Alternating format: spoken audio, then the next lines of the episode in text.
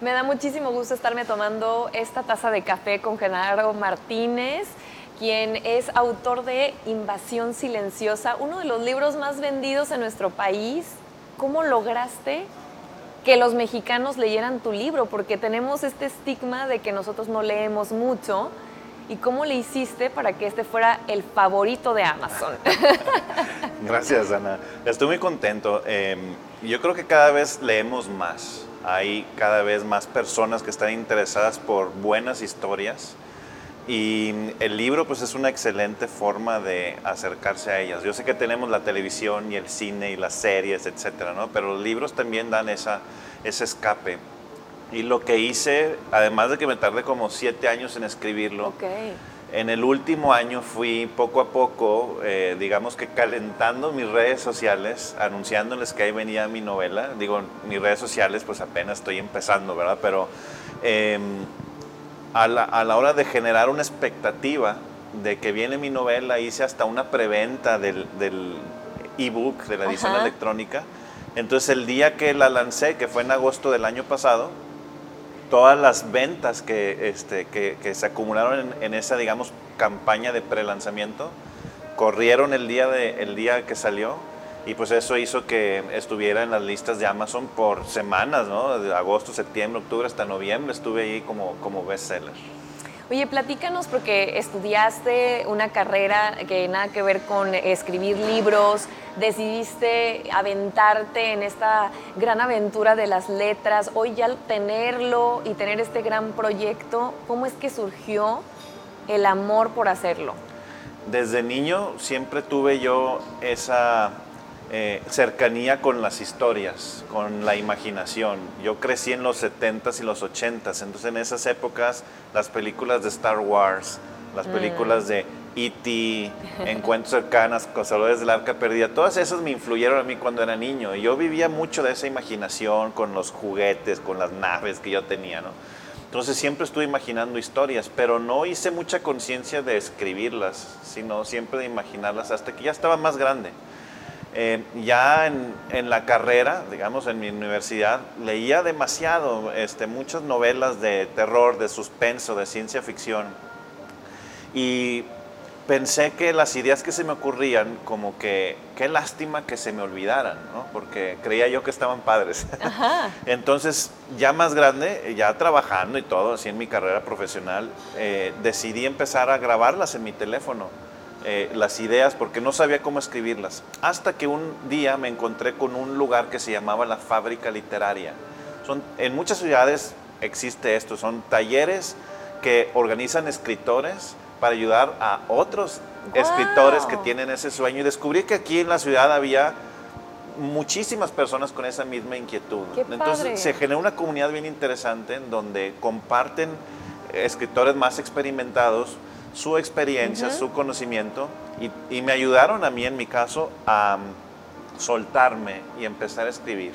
Y el día que me puse como tarea escribir esta novela, que fue como en noviembre de 2014, prácticamente pasaron siete años para poderla terminar. ¿Y, y qué, o sea, qué meta te ponías día a día para escribir? ¿Cuánto escribías en un día, por ejemplo? Es que como yo creo que así son la mayoría de los escritores, sobre todo cuando, cuando empiezan, eh, pues tenemos nuestros trabajos. Yo tengo un trabajo eh, muy demandante. ¿Qué haces?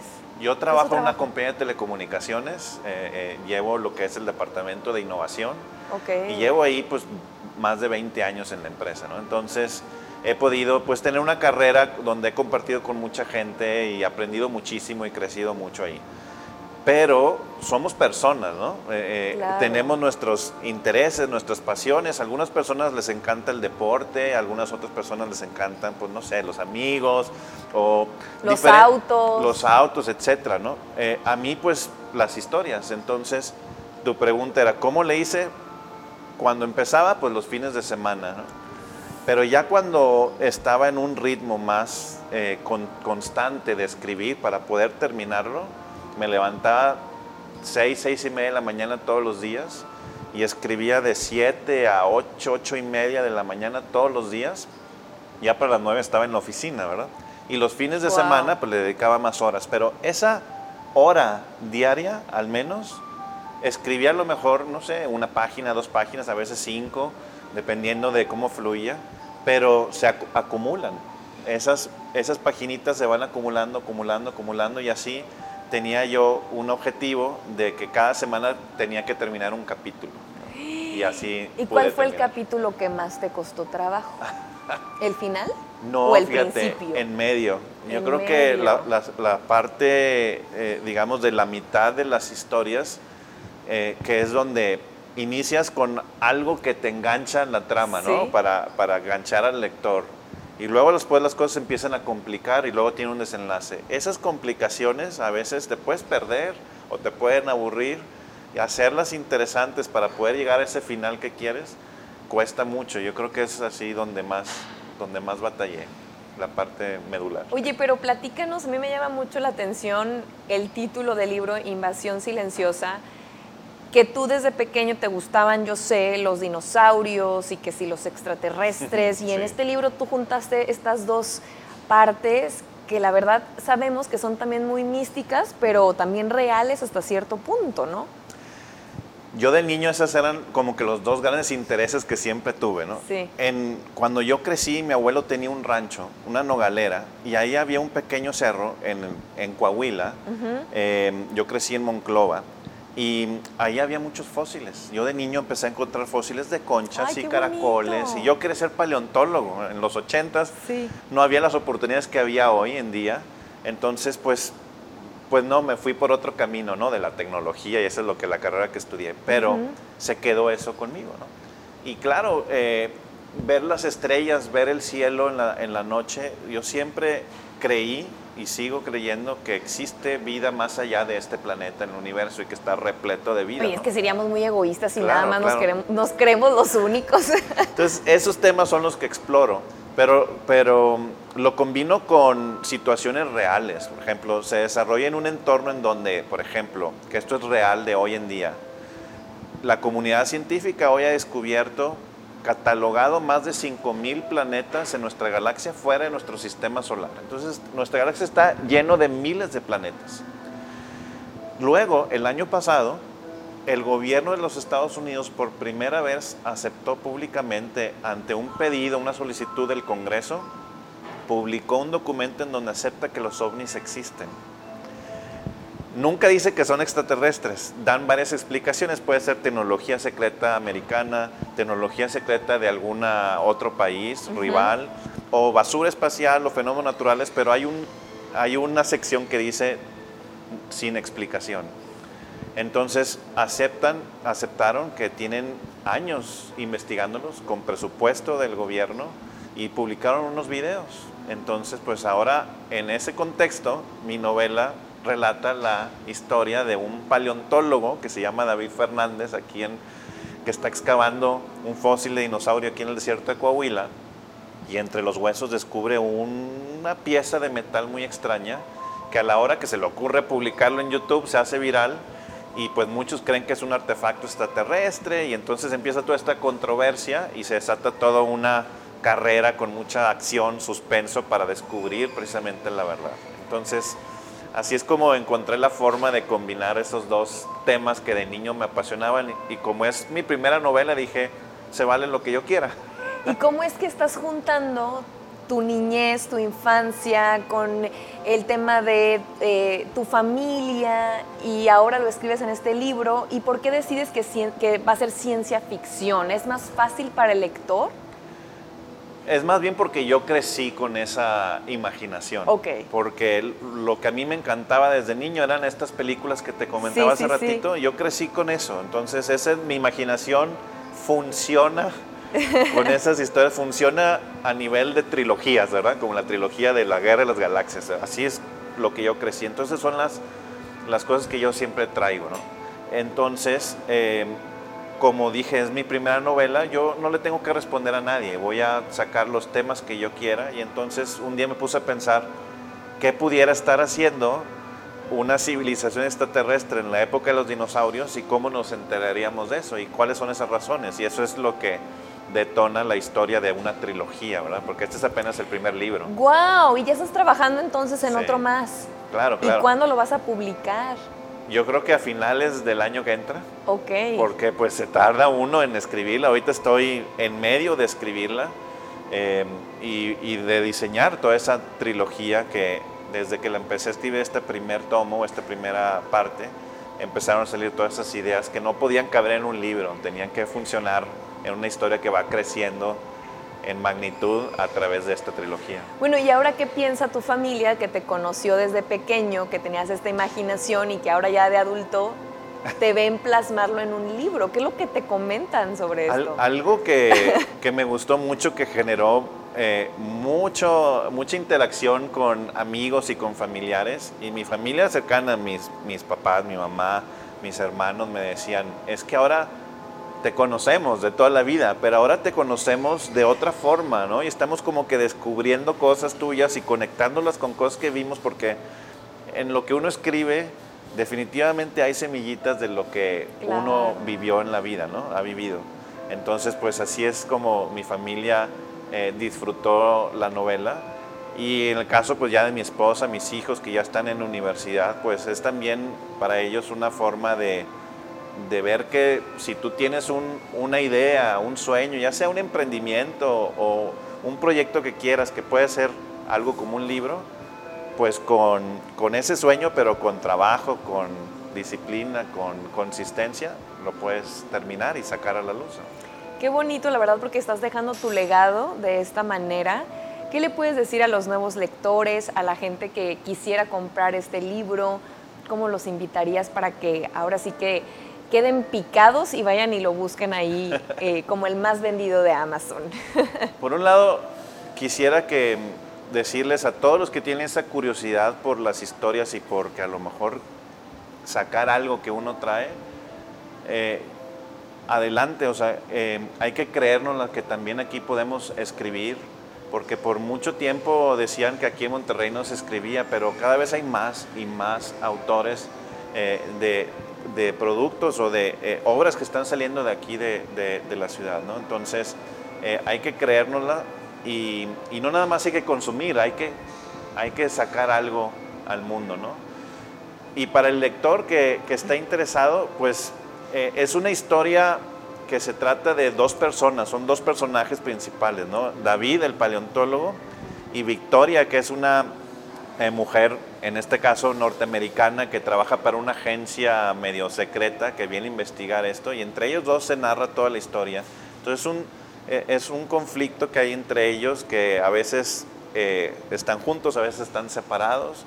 Eh, dentro de una historia o de un entorno como lo que te platicaba de que hay avistamientos de ovnis, que hay investigaciones de científicos, eh, que hay vida en el espacio. Entonces, dentro de esa historia y con algo de fantasía ahí este, para hacerlo más emocionante, en realidad es la historia de dos personas que se están enfrentando a eventos pues nunca antes imaginados y cómo reaccionan y cómo la gente quiere poseer ese artefacto y los persiguen. Está, es, mucha acción, es como, es como ver una serie en Netflix, un thriller eh, eh, de mucho suspenso, mucha acción, que pues te, quedas picado, ¿verdad? Quieres terminar un capítulo y leer el otro y dices, bueno, pues ya son las 12 de la noche, uno más y a lo mejor te dan las 2 de la mañana y sigues leyendo. Así es como está diseñada la historia. ¿Le pusiste por alguna razón así a los personajes principales? ¿O simplemente decidiste que fueran esos nombres? Por ejemplo, David, que lo mencionas, que es parte Yo batallé mucho para escoger los nombres, pero sabía yo que yo quiero traducir esta novela a inglés. Entonces, una, una definición que hice yo al principio fue quiero escoger nombres que se lean igual en, en español y en, inglés. Entonces, David, David, Victoria, Victoria, ¿no? Entonces, eh, funcionan en ambos idiomas y eso puede hacer que la traducción sea más, este, más sencilla. Entonces, eh, pero sabía que pues David es mexicano y es una obra, es una historia que es, empieza aquí en Monterrey, en Coahuila, luego se van a Estados Unidos, luego se van a Yucatán y diferentes partes, pero México tiene una presencia importante en la novela y eso es lo que ha conectado con muchos lectores. Entonces no solamente dejas tu legado personal, familiar, sino también posicionas a nuestro país con este libro. Te felicito. Ojalá que pronto saques los demás, que tengan todo el éxito como este lo ha tenido.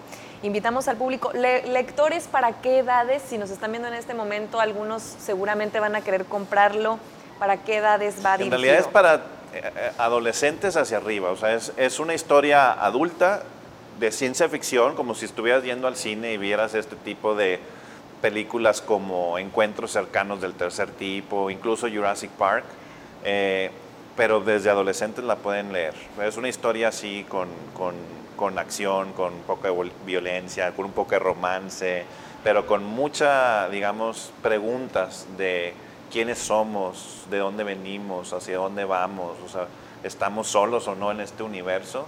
Esas preguntas son el tema central de la, de la trilogía completa.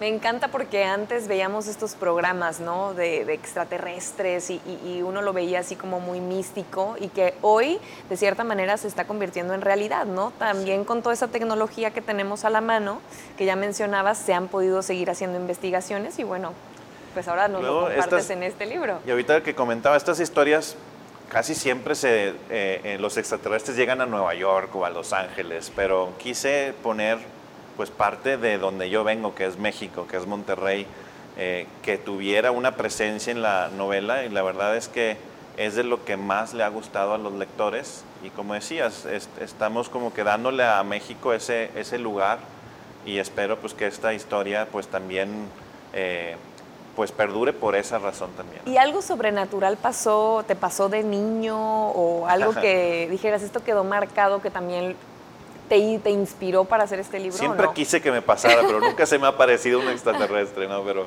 eh, Digo, porque hay personas que sí han podido grabar, ¿no? Ciertos momentos. Siempre he estado yo observando el cielo. He, visto cosas, pero nunca he sabido si son un satélite o es eh, o qué, pero, eh, pero nunca he tenido un, un, un evento como los que se relatan aquí. Más bien sueño con ellos y traté de plasmarlos. Platícanos también lo importante de ayudar a futuras generaciones a escribir libros. Sabemos que también es caro, difícil. ¿O como, no? como, como todo interés y toda pasión, ¿verdad? Los que corren, los que van en bicicleta, pues también pues tienen que invertir en su, en su bici y en los, eh, en los tenis y en la ropa, etc. Igual escribir, yo lo que encontré fueron talleres para empezar a aprender a escribir y generar creatividad. Y ahí se hace una comunidad bien interesante, te platicaba. Y lo que, lo que ayuda mucho es que esa comunidad nos ayudamos unos, unos a otros y sobre todo a, a impulsar y a motivar a que escribas y a que e, e, eres digna o digno de sacar tu historia al mundo, ¿verdad? Y que te la creas. Entonces, de ahí, eh, tres personas, eh, dos socias y yo, se nos ocurrió la idea de fundar una editorial para precisamente impulsar nuevas voces y se llama la editorial 42 líneas.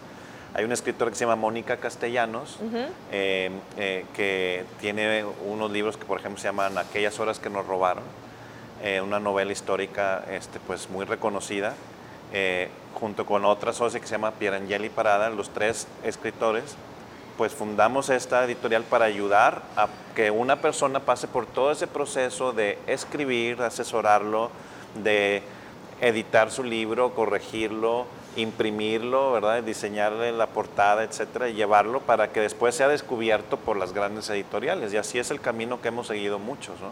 Y es lo que ahora estamos compartiendo con esta editorial que se llama Editorial 42 Líneas. Yo, por ejemplo, en lo personal tuve de maestra Sofía Segovia, que es la autora del Murmullo y las abejas. Ella me dio un taller a mí y yo estuve con ella llevándole capítulo por capítulo de mi novela para que ella la revisara y me retroalimentara. Y así es como estos talleres y estas editoriales pequeñas como la de nosotros ayudamos a una persona a lograr su sueño de escribir y publicar su libro. Y qué bonito también porque es parte de lo que tú regresas a la comunidad o que ustedes regresan a la comunidad, ¿no? Para que eso también pase de generación en generación. Así es. Y que haya más mexicanos escribiendo. Claro, claro. Y hay, hay, hay muchos que tienen las ideas, pero pensamos que no es posible o, o no te la crees. O sea, es una lucha constante que hay que creértela, que tú puedes ser un escritor, un autor, que puedes sacar tu historia y es digna de ser leída por el mundo. Muchas gracias por tomarte este café conmigo. No, me ha encantado, Ana. Muchas gracias por invitarme. Y gracias también a Safi Metropolitan por regalarnos este delicioso café.